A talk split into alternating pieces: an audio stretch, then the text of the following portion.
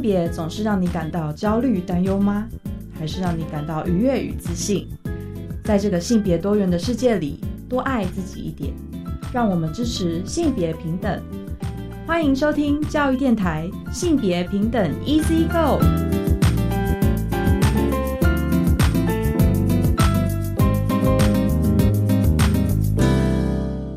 欢迎再回到教育电台性别平等 Easy Go，我是玛丽。不知道大家这礼拜过得好吗？这个礼拜啊，大家应该都有感觉到秋意渐浓哦，就是天气已经开始转凉了。我觉得非常非常适合来从事户外运动哦，但是在天气没有下雨的前提下啦。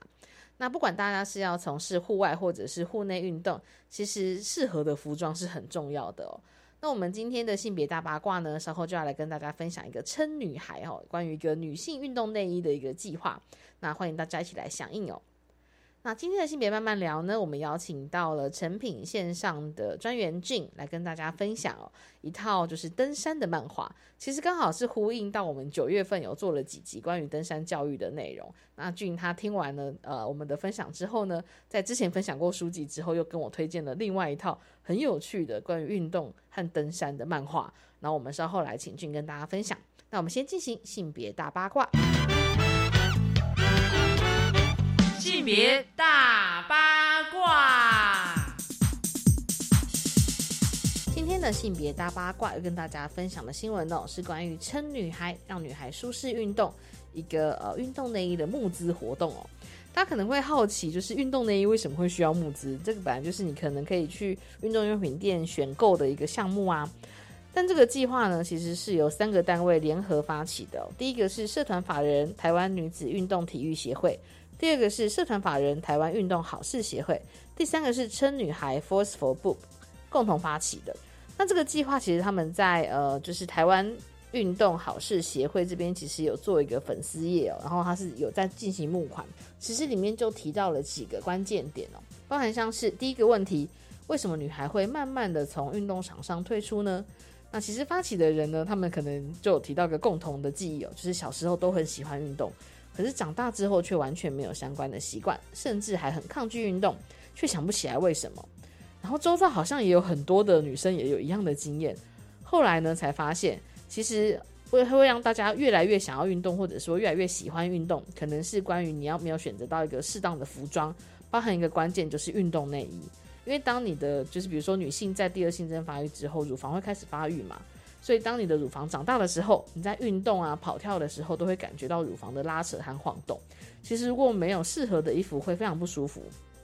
但是呢，一般女性啊，对于内衣的选择，在市面上比较多，还是会选择那种钢圈式的内衣。那钢圈式内衣都强调了几个关键哈，大家可以回忆一下。就像我们小时候，呃，我第一次知道钢圈内衣的用途，应该是国中还是高中的时候，呃，学校会有那一种，就是像是。内衣厂牌的厂商入班去跟你分享，女生就应该要穿钢圈内衣啊，因为这样可以让你的胸型不会走山啊，等等的。对，但事实上，呃，运动内衣跟钢圈内衣有一个很显著的差别，就是钢圈内衣穿着在运动的时候会觉得很卡，因为你会身体有一些移动的动作，但是钢圈会有硬硬的圈，呃，就钢圈锁在那边嘛。诶，所以我也是大概在大学的时候，就是那时候因为要上课选，我们有选修体育课。然后有比较多，就是需要就是考试啊什么的，然后去买一件运动内衣，才发现运动内衣穿起来也太舒服了吧！就是这样子运动的时候，甚至也不会磨到身体什么的。所以其实我一看到这个计划，我就觉得哇，好有共鸣哦。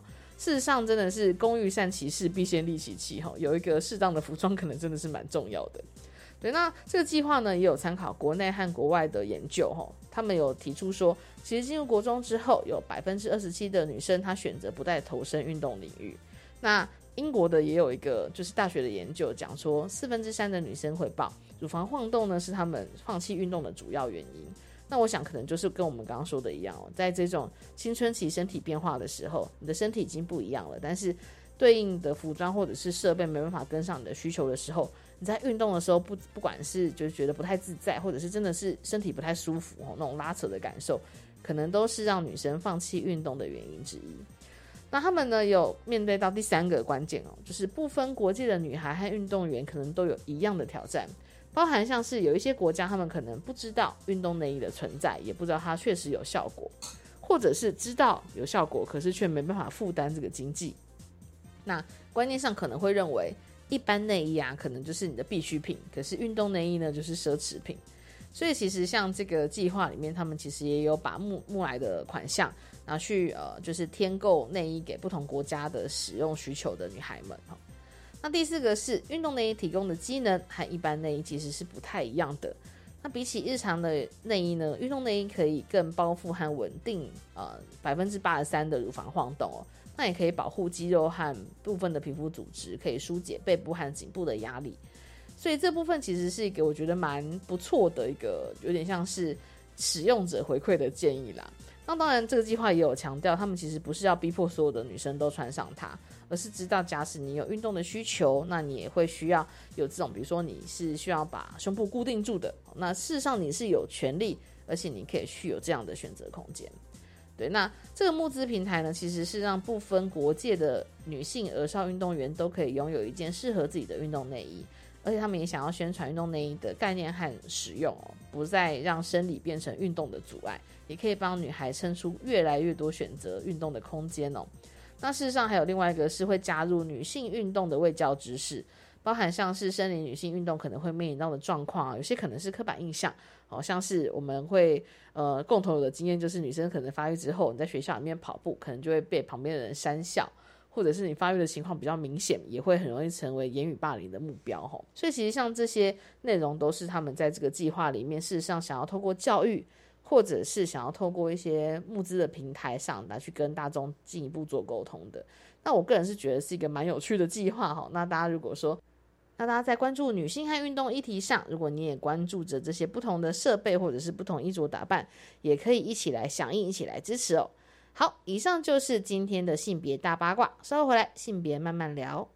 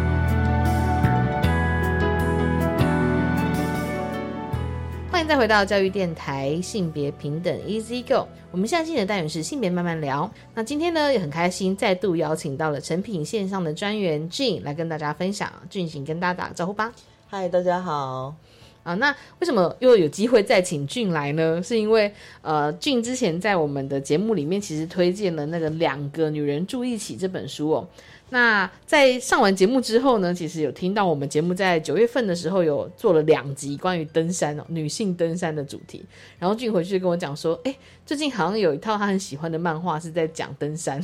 然后是以女性为主题的素材。然后我一看之后就觉得非常喜欢。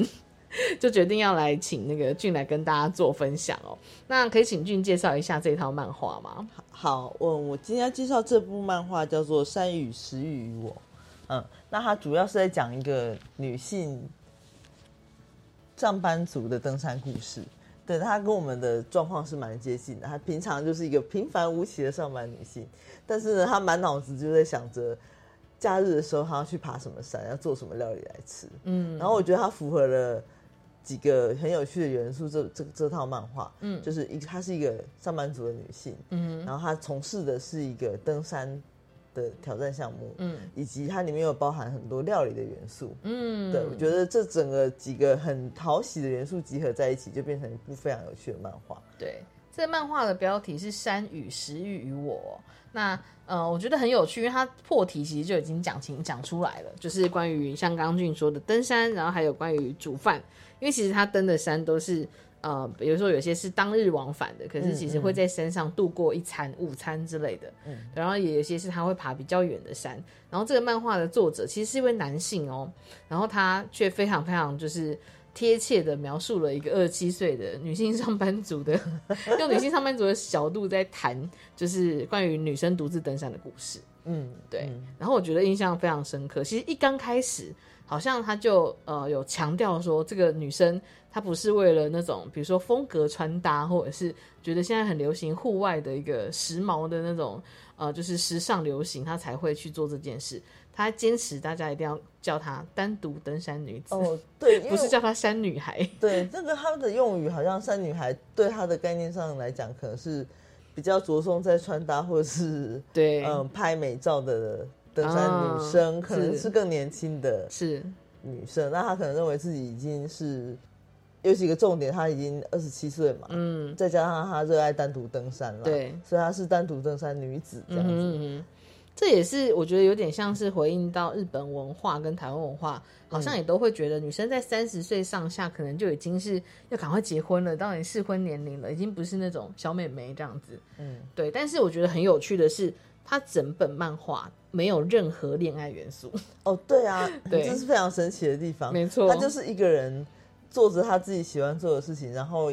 里面没有任何爱慕的男性对，或是好像偶尔恋爱而苦会出现一些在山上 因为各种状况遇到的男性啊，。是是是，对，但是目前为止都没有出现那种，就是它不是一个恋爱漫画，所以其实很有趣哦。如果说大家有在使用那个电子书或者是呃那种市立图书馆借书的话，像台北市立图书馆其实就把这套漫画放在他们的馆藏里面，呃，然后大家可以在电子书上借。但很有趣，它的标签有一个是少年漫画，哎，他所以它是被归在少年漫画吗？，对。然后我那时候就觉得，我就跟家珍在聊说，就是为什么这套漫画我们俩看起来都觉得。不是少年漫画，可是为什么它会放在这个属性，而不是少女漫画？哦哎，我在想有几个元素有可能是因为它是运动类型的，哦，登山运动，可是主角是女性啊，为什么是放在少年漫画？没，错。对，但其实过往可能很多关于运动或者是冒险类的主题，嗯反而会把它认为是少年漫画的主轴。然后所谓的少女漫画，好像真的就会把它归类在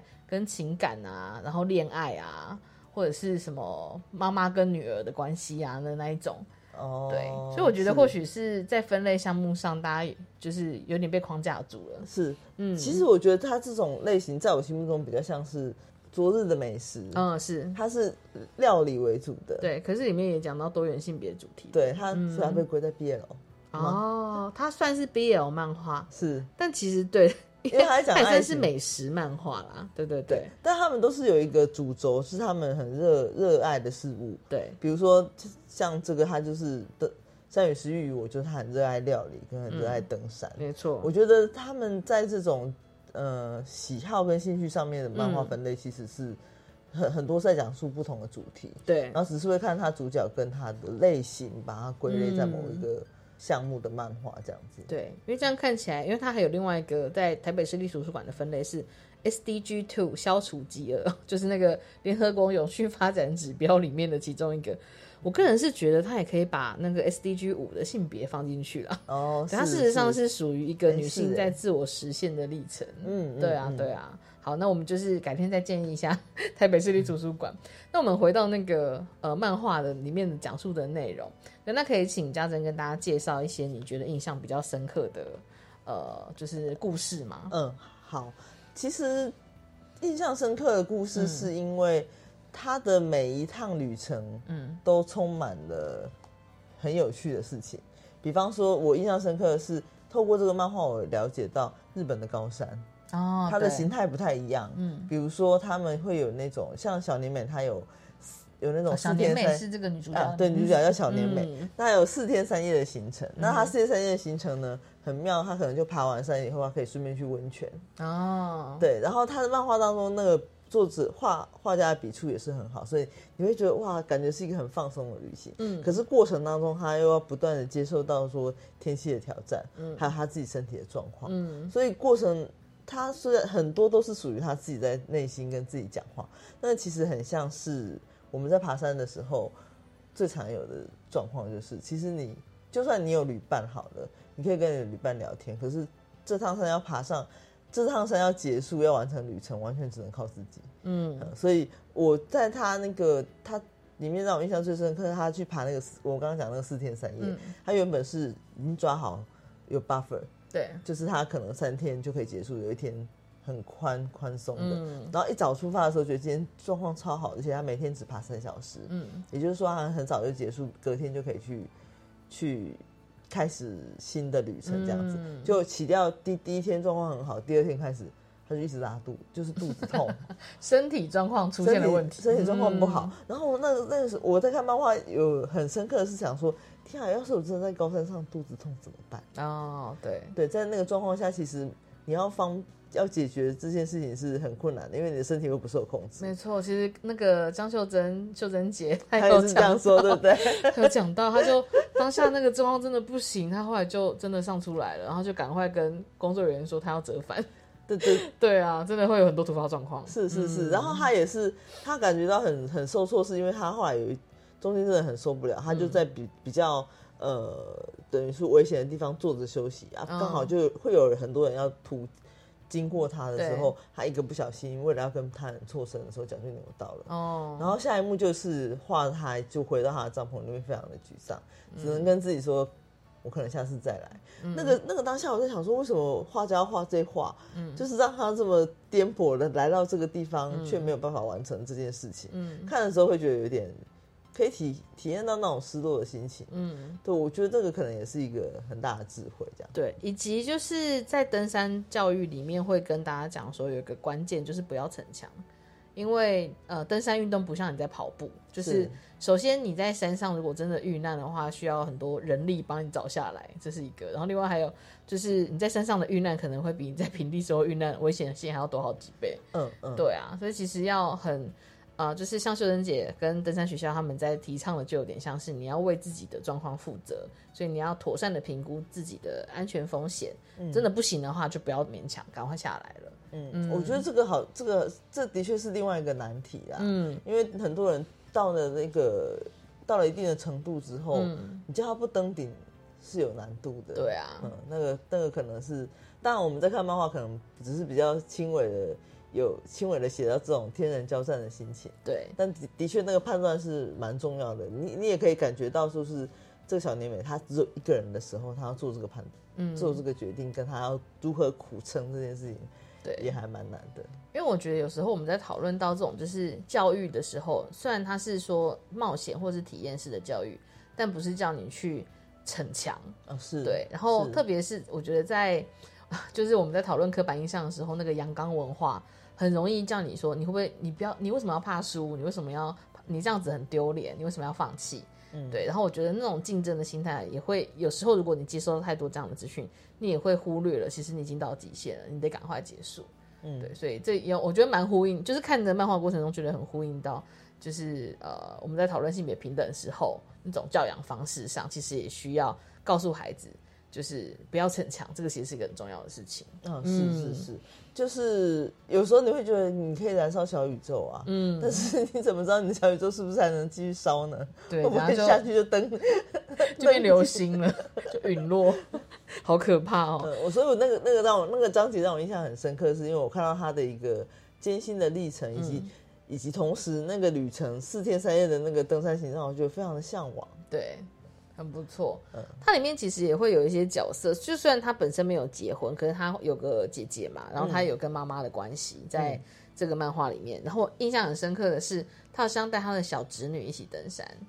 然后就在那个侄女原本就是对那个整个登山行程兴趣缺缺，是然后后来就是到山顶的时候，看到就是他在煮东西，还有他的那个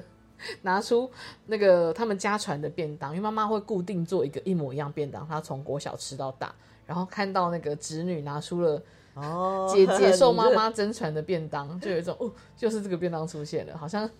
有一种亲情的连结。然后嗯小侄女跟她交换午餐吃，然后小侄女就露出微笑，就觉得还蛮有趣的。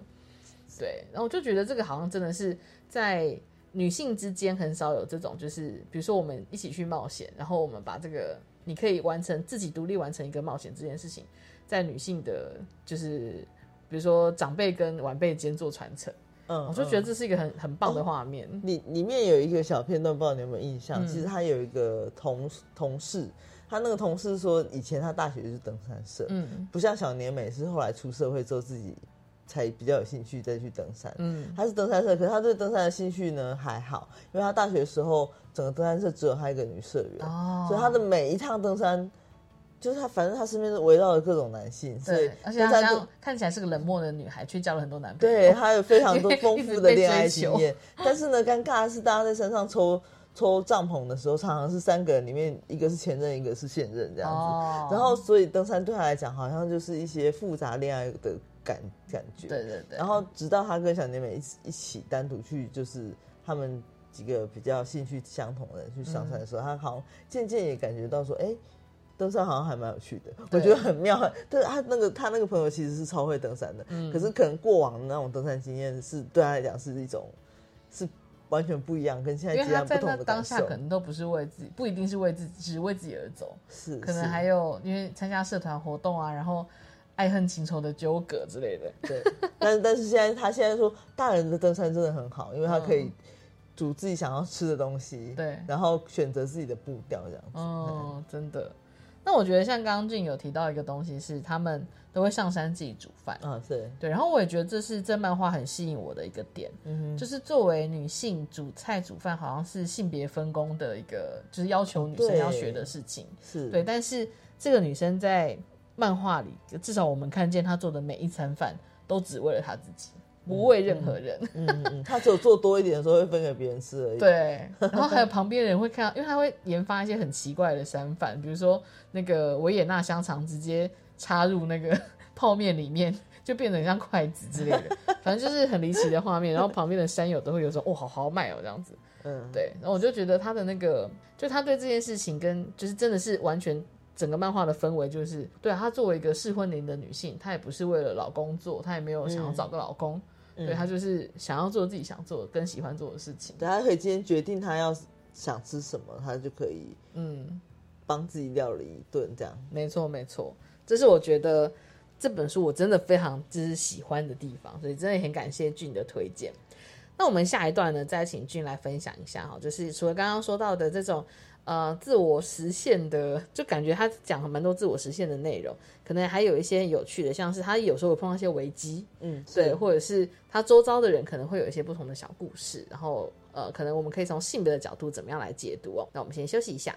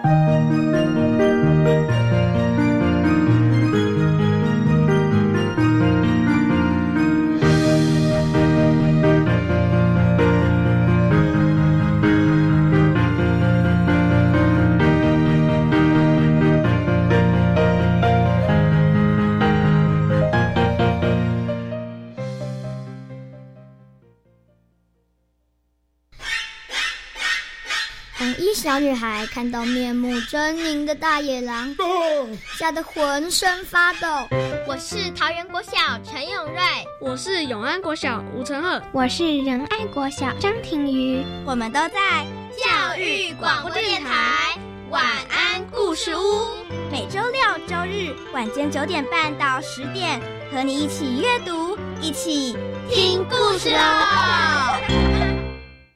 我要送你很棒的生日礼物，什么呢？带你去看全国学生图画书创作奖与教育部文艺创作奖得奖作品，感受天马行空的想象魔力。到哪里呀？即日起到十月十六号在艺教馆，十一月十六号到十二月四号在宜兰县文化局，十二月七号到十二月二十五号在国立台南生活美学馆。相关讯息请到艺教馆的网站查询。以上广告是由教育部提供。大家好，我是内政部长徐国勇。亲爱的房东朋友，阿勇邀请你把房子出租给需要的家庭，一起用好房做好事。只要当公寓出租人，就享有三大好康：每户每月租金收入一万五千元内免税，房屋税税率减半，地价税税率降为五分之一，都跟自住的一样哦。欢迎上公寓出租人网站，拨打零二七七二九八零零三。以上广告由内政部及内政部营建署提供。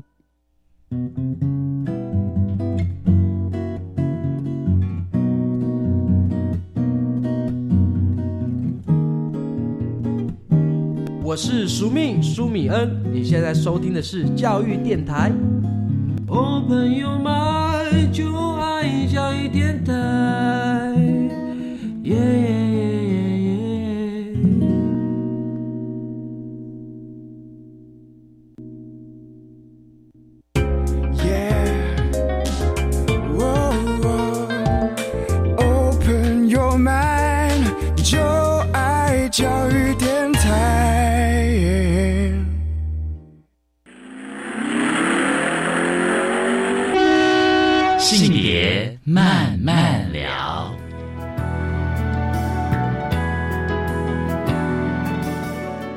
再回到性别平等 Easy Go。我们现在今年单元是性别慢慢聊。那刚刚呢，有跟家珍聊了，就是我们今天的主题“山雨时雨与我”是一套有点像登山运动的漫画。那它是有一个女性视角，只有一个就是单一女主角的视角来去讲登山的 OS 啊，或者是她怎么样看待。呃，自己登山的整件事情，然后聊到非常多有趣的面相哦。那我其实，在这一段还想要再跟家珍聊聊看哦，就是从我们这些，就是这目前有出到十几集嘛，对对。然后他的那个漫画里面，其实一直讲了一些我觉得蛮有趣的不同的主题，其中有一个就是我自己非常在意的，就是那个身体形象哦，对 对，因为他其实看起来那个漫画的呃作者是把它画成像是一个一般体型的的女性，然后也不是那种感觉特别壮硕的。对，然后在不同的那个故事的那个章节里面，有一些时候他是，比如说他迷上了韩剧，就就变胖，或是每天在追剧，对，每天追剧都没有去运动，或是他有时候会为了要就是去爬山，他会改变他的饮食，然后呃，或者他有一阵子变很瘦，他会想要把它练壮，对，所以我觉得这个很有趣，是在讨论说他自己的身体形象的改变这件事。嗯，我觉得他很有趣的一个点，是因为登山是他的一个兴趣，嗯，然后他为了要完成这个兴趣的时候，他平常就在做他自己的身体管理。对，那个身体管理可能不是像我们一般只是单纯讲说瘦身这样子，嗯，什么一六八节食啊，然后像他就是为了要好好的再爬更远的山，所以他可能就会吃淀粉。嗯，那现在现在的人应该听到这都是下都吓。吓歪了，怎么吃淀粉干嘛？怎么那么可怕？但真的，因为登山来讲，它需要非常多的热量，嗯，然后他可能要帮自己准备好那些能量，他才有办法上山。这样，对我觉得这个过程让我也觉得蛮有趣的，嗯，就是他好好的去运用自己的身体这件事情，嗯，因为的确登山最主要的工具就是像那个骑自行车，可能你当然身体肌肉很重要，但是你也要有好的脚踏车配备嘛。对，但是登山可能虽然你可以有登山杖之类，可是你还是要用自己的脚走啊。是，所以其实身体管理，他在里面讲到的那个身体意向，就真的会有蛮多在身体管理的部分。嗯，然后像嘉珍刚刚提到的那个，有一个很有趣的一话哈，他是在讲说他自己吃饭的时候，他都会躲开，就是不让同事看见，因为他便当里面充满了就是很多饭团什么的，然后就想说，要是被同事看到，一定会想说这个女生怎么这样子吃之类的。对，然后就为了避免麻烦，他就会选择自己吃午饭。对，然后又碰到就是一个前辈，然后开始聊起登山话题，他就觉得，嗯，我好想自己吃哦，就被发现了。就是在这条路上面，他虽然是做他自己喜欢的事情，但因为旁人的眼光跟疑问嘛，所以他有时候还是要选择一些方式避开，或是比较不会，因为他对别人解释这么多，好像真的很麻烦。嗯，我觉得身为一个女性就是这样吧，你你吃多吃少，可能大家都很有意见。对，或是你你就是你这样身体可以承受得了吗？嗯，好，好像每个人都比你还要了解你自己的身体一样。对，就是 这可能不只是登山运动，就是广泛的我们的人生当中一个女性会被问到的问题。是是是，可能一个男性会不会问到类似的问题？也会，就是大家都会、都会想要当那个健康大师吧？对。就包含像是呃，我们之前在那个登山访谈的时候就有问到，嗯，其实会有一些男性，他其实比如说他在一群人的那个登山里面，他可能就会被呃女生可能不会被要求背很多共用的水啊，或是共用的帐篷啊什么的，但男性会被要求要背。其实这样也蛮衰的耶。对啊，就是因为他能比较能负重。也不一定比较能负重，因为每个人负重状况不一样，又不是每个人都像。对，就是像我本身是很会负重的女性，就是从学生时期就背很重的书包，就有在锻炼。但是就是像我们一直讲的，人家是用性别刻板印象来看，男生就会被认为是肌肉比较多啊，比较大力啊。但是每个人的身体状况是不一样的。所以，但是有时候这种集体运动的时候，好像大家就会用刻板印象来看，就是哦，男生那多背一点啊，多背一点，然后上山的时候，然后女生煮东西给大家吃，对，然后就有一种 可能就是说不定这个女生很很有力气，说不定这个男生很会煮菜啊，是啊，是啊，对，所以我觉得，特别是就是这几次聊到登山，我就越来越对登山越来越了解，就是在山上，因为要求生，所以每个人的生存技能都很重要。然后你要有足够的生存技能，你才能活下来。所以这时候其实某种程度真的可以跳脱性别刻板印象哦，因为你都必须会嘛，不然你其实很危险。是是是，如果全部交给别人的话，也也没办法嘛。有时候你还是要靠自己啊。对啊，就就是假使一个男生从来都不会学煮菜，真的不建议你登山。上山只能一直吃面包，对啊，可能热量不够。对啊。所以其实像这个，呃，就是在阅读漫画过程中，就当然是除了学会登山技巧之外，也看到很多这个漫画家可能想要透过他的那个故事内容来表达的事。对，我觉得很特别，是因为我一直看到后面，我才发现哦，原来漫画家是个男性。对，但是他没有特别，他没有很强调。当然，他画女生线条还是男性视角，所以画的还是蛮身材还是蛮好的这样子。嗯，对，但是。但是没有什么会不觉得他特别把性别这件事情框得很死，嗯嗯嗯，然后让整个故事是比较有趣的。没错，特别是它里面还谈到了蛮多多元的关系样态。对，然后呃，这边像是以主角她是一个单身没有结婚，但是在适婚年龄却对恋爱没有兴趣的女性。嗯，是 对。那她也有参加一些联谊活动哦。然后就是刚我们跟那个俊在休息的时候，有稍微聊一下，这也是印象很深刻的一个环节。对啊，因为他像他里面的话，他呃，不知道大家就是他自己对恋爱真的没有什么兴趣，但是旁边的人就比如说他有一有一个章节是讲说登山联谊，嗯，对，那那个登山联谊上就是大家会去是。透过一小段登山过程当中去认识不同的异性，嗯哼，然后他那个朋友就他们同事就非常感兴趣，嗯，就邀着他一起去参加，那他就觉得兴趣学学，因为这过程中还要不断的帮你配对或干嘛的，嗯，对他只是觉得啊，我喜欢登山游戏，我并不喜欢联谊，然后过程中他就认识一个，呃，反正他是注意到一个那个在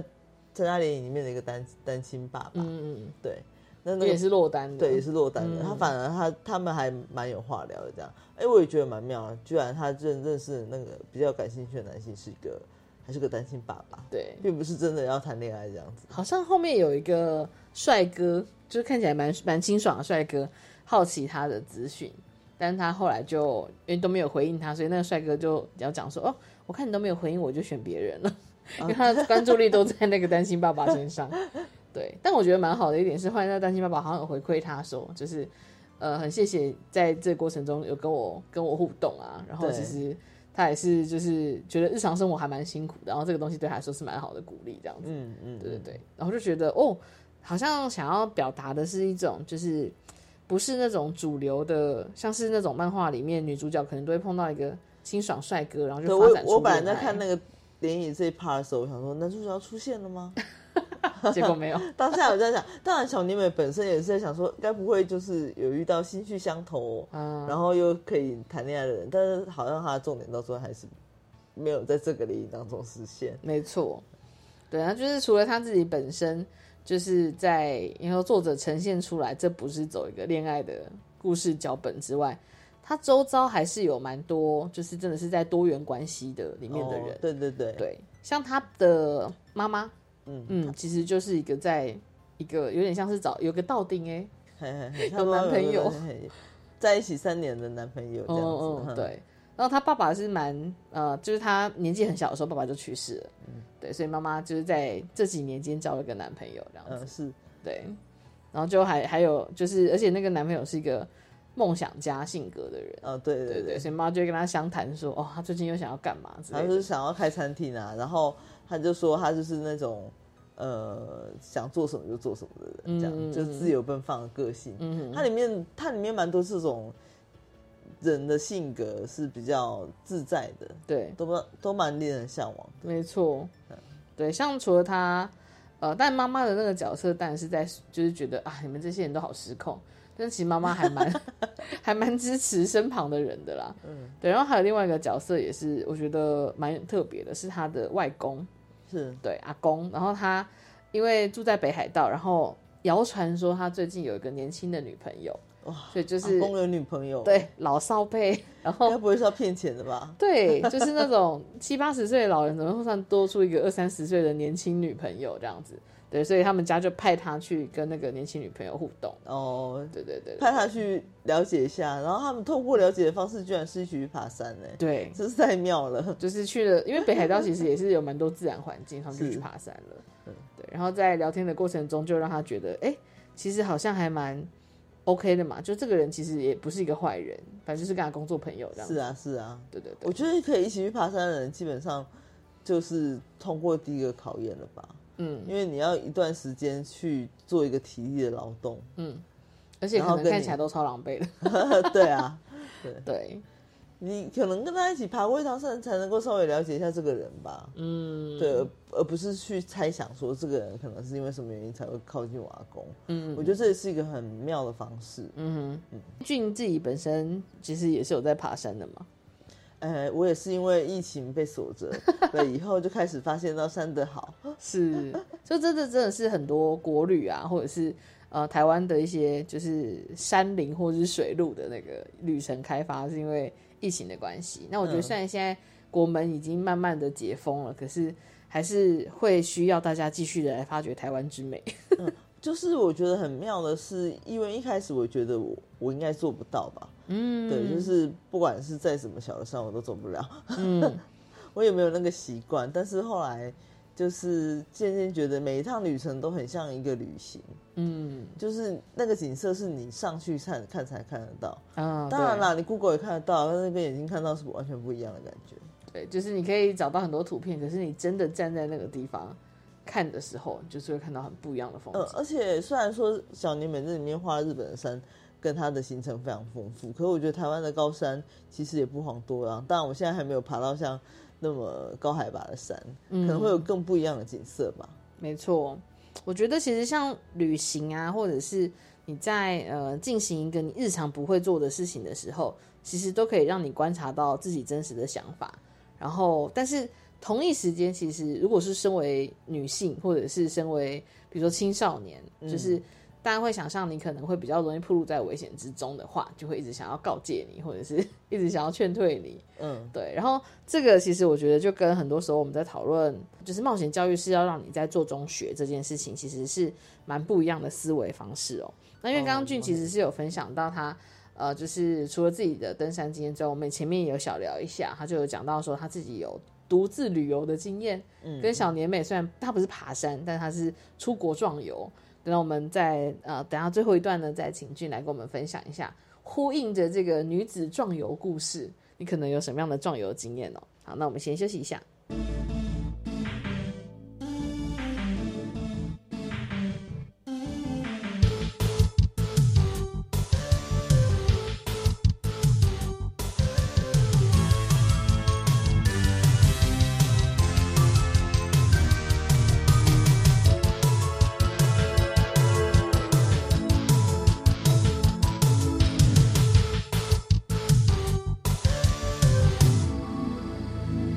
欢迎再回到性别慢慢聊。那我们最后一段呢，想要请俊来分享一下哦，就是呃，这本《山与食欲我》其实是一个非常有趣的关于女生的独自旅行、独自冒险的登山故事哦。那呃，俊自己其实也是有壮游的经验嘛？嗯，其实。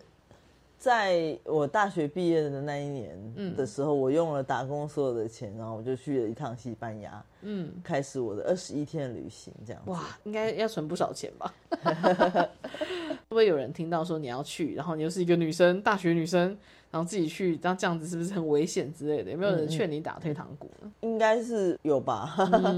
但反正我也没有特别把他们放在心上，是。但是的确就是事前要做一些功课，而且我也知道说那个地方确实是很危险，嗯，因为在欧洲的治安真的是比较混乱，嗯，所以其实整趟旅行当中呢，先不要说实际到了现场吧，在去之前大家都已经吓个半死了，嗯，对，所以我后来就是还事后还是觉得有一点小遗憾，就是在很棒的场景。状况之下，有时候还是自己会觉得很紧张哦。比方说在广场啊，或者是你在参观什么地方的时候，都一直只是小心有没有扒手这样。对对对，然后反而忽略了当下可以看到的东西。如果未来有机会的话，可能可以做得更好啦。嗯嗯，可能会更有信心去面对这种这种情况。不过那时候还蛮年轻的，嗯，所以可能也就。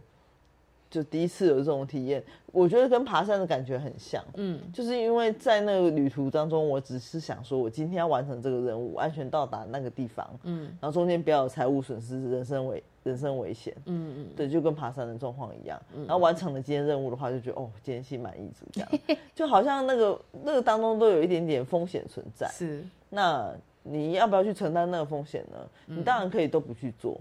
你可以不要去冒险，不要去爬山，完全就不会有任何危险。嗯，可是你就少了那个中间探索跟你自己可以得到东西的机会。没错，嗯嗯，所以其实呃，有些时候就是你去参与了，然后也可能相信自己其实是有应对和应变的能力的。这件事情其实可以帮助你看到更不一样的风景。嗯，我觉得呃，相信自己可以做到，以及。幸运一点，可以发现到自己哪里不足。嗯，其实之后有机会补救的回来的。嗯嗯，对，就是下一次我们遇到什么样的状况的时候，可以做得更好。嗯，对，我觉得这种东西其实是很难啦，就是变成是，比如说在旅行的过程当中，你才会面对到说，哎，自己原来是处理应变能力好不好？嗯，我觉得这个是蛮重要的。嗯，因为比方说以那个女生的人身安全来讲。那你在你的旅行中有得到什么学习吗？我会这样问，是因为我相信行前一定会有很多人跟你讲说，你一个女生呢，一个年轻女孩，一个人这样子去多危险，你为什么不找一个男生，或是你为什么不找一个谁陪你之类的？哦，其实一定会是很危险呐，不可能不危险，就是会觉得很紧张，但是在旅途中也是有办法克服这件事的，因为你去每个地方住宿的地方。都有来自世界各地的旅人，嗯，那也有跟很多跟你一样落单的人，嗯，然后像我在旅旅途中，就是有遇到一个韩国女生，她还是一个人，嗯，她本来过来跟我攀谈的时候，我想说干嘛？我还以为是台湾人这样子，就她就用英文跟我说，哎，晚上这这附近好像有一点混乱，晚上要不要接下来半天行程，我们都一起走，然后就觉得非常开心，嗯哼，然后在那个过程中互相陪伴的，虽然她是个陌生人，可是。呃，有有一个办的过程中还是蛮好的，嗯，然后加上其实有很多机会，你并不会那么容那么危险。说实在，你不要去，就是不要去太人太少的地方，或是治安不好的区域，治安不好的区域，或是你就尽量找比较安全的场所，就是都都是比较可以，或是晚上就尽量不要在太晚的时间移动等等这些规则，然后找到对于别人的帮助。可以坦然的接受，嗯，比如说像刚刚那个找我攀谈的人，我就觉得哎，没有没有什么大碍，我们就可以一起走一段，也不会觉得有什么，就有一个相伴还蛮开心的感觉这样子。嗯哼然后这个东西我觉得跟跟爬山也很像，嗯。就是有一些像像这个漫画里面的小年美，她也是非常喜欢一个人爬山，嗯。可是她其实也可以体会到，在某些时刻，如果有旅伴或是有别人可以互相照应的时候，呃，也会感觉到安心，嗯。的这种时时刻，我觉得还蛮有趣的。对，因为像有一话呢是在话说，就是他在登山的过程中偶遇他之前在登山时候遇过的一个女生，嗯，但他们俩登山风格真的不太一样，就是对。脚呃脚程节奏跟喜欢爬的山径都不一样，嗯嗯。所以他们中间就有有他就有点想说啊，好像跟人家爬不错，但是又要一直顾虑人家，其实有一点点小麻烦的感觉。嗯可是他们因为有一段是凌晨出发的，然后他们那时候都越走越心慌，想说会不会有熊，或者会不会有野兽之类的，因为你很难抓抓准那个环境的条件是怎么样。对，所以他当下就是想说啊，还好有跟他一起爬哎、这样子，对，就跟俊刚刚说的一样，就是自己呃在旅程中会有自己一个人体会的开心，但是如果偶尔当你在呃就是比如说不同的状况下碰到可以一起相处的伙伴，那就可以一起走一段，也是一个安心的旅程。嗯，就我觉得这个真的是刚刚在讲那个冒险精神吧，对，就是做什么像像我们的人生当中很多事情都需要自己去面对，嗯，挑战，不管是不管是怎么样，在每个当下都要做很多不同的决定。那很多时候你只能独自面对，对，嗯，但是有些时候你可以靠外力的帮助，嗯。或是别人的意见，好，适当的意见，嗯。可以帮助我们走得更顺。我觉得，呃，去旅行或是去登山中的这个体悟，都让我觉得很不一样。就是不仅只在一个女性的自我实现，或者是作为一个就是独立的学习，其实是不管哪一种性别，不管你的生理性别，或是不管你任何的性别特质，其实都可以把这样子的，我觉得有点像是接受自己跟观察自己的所需和不足，然后去跟别人做一些互动，这些其实都是很好的学习，就不要让刻板印象束缚住你啊。哦，对啊，对啊，对啊，对，那其实我觉得，嗯，每次看到这些，就是像是他真的是冒险的漫画，或是运动的漫画，其实都会让他觉得很开心，或者是很热血。对，但这部漫画其实不算是一个热血漫画。呃，对他，他少了那种热血漫画的那种，嗯，就到最后非非死即伤啊，或者是对对对对，或者就是我们刚刚说的那个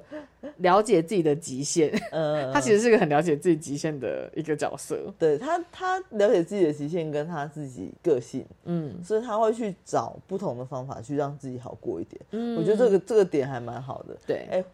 或应该不是那么消极的说让自己好过一点，让自己舒服的方式。嗯，对，比如说他会跟某些人的相处，或是步调不那么合的时候，他可能过程当中就一直在想说，那我该待会该在什么地方的时候跟他分道扬镳。嗯嗯那如果顺势分道扬镳了，也就 OK 这样对子。呃但过程中有很多这种小小的 OS，我觉得看起来也是很很轻松有趣，因为嗯很多时候就很像我们脑海里面会跟自己的一些对话。嗯有些人可能我就跟他道不同不相为谋的时候，我该怎么去拒绝他这样子。对对，这种小小小地方也是很，就所以他跟热血漫画里面强调的那种直径好像有一点不太相同。无论怎样，我就是这样子就对了。对他其实蛮多时候都是很实际的在思考，就是啊，如果这样这这样好麻烦哦。如果说可以避免的话，应该是什么方式之类的。对我觉得更贴近现实的人生你会做的判断。嗯所以我觉得他真的还蛮疗愈的耶。嗯，是不是因为他描述的就是我们的一般生活？我觉得是，而且可能如果你的年龄层也可能是在大概三十岁上下，然后你也卡在一个社会期待你可能是要成为一个怎样的大人，啊对或是怎样的男人或女人的这个角色，那看到一个其实他也在漫画中的那个角色还是承担着一样的压力，嗯但他选择用一种反正他。现在就是想做这件事情，他就是为自己做这件事情来去面对跟回应这个东西。嗯嗯嗯，是对啊，我觉得就是很清爽。嗯，就像我刚刚前面讲的，有人就觉得他在逃避嘛，嗯，但是他说他这么积极努力的往山上跑，根本不是在逃避吧，是很积极面对自己的人生，嗯我觉得非常有道理。中间他即便不去面对大家跟他说你该结婚啦，该找对象啦，嗯，但是他其实很注重他每一次每个假期的安排，还有他登山的行程规划。对，这每一个决定都是来自于他现在对自己生活品质的一个要求。嗯，对，对我觉得这其实真的是一个蛮有趣的，然后蛮推荐大家。如果说听众是学生的话，想说太好了，可以跟老师和爸妈讲说，我现在在看一个。冒险教育的漫画很有很有意涵哦，嗯，或是我是家长的话，我觉得真的也不妨可以让孩子看看。就是首先你可以学到冒险教育和登山运动这件事情，以及还可以学到一些厨艺。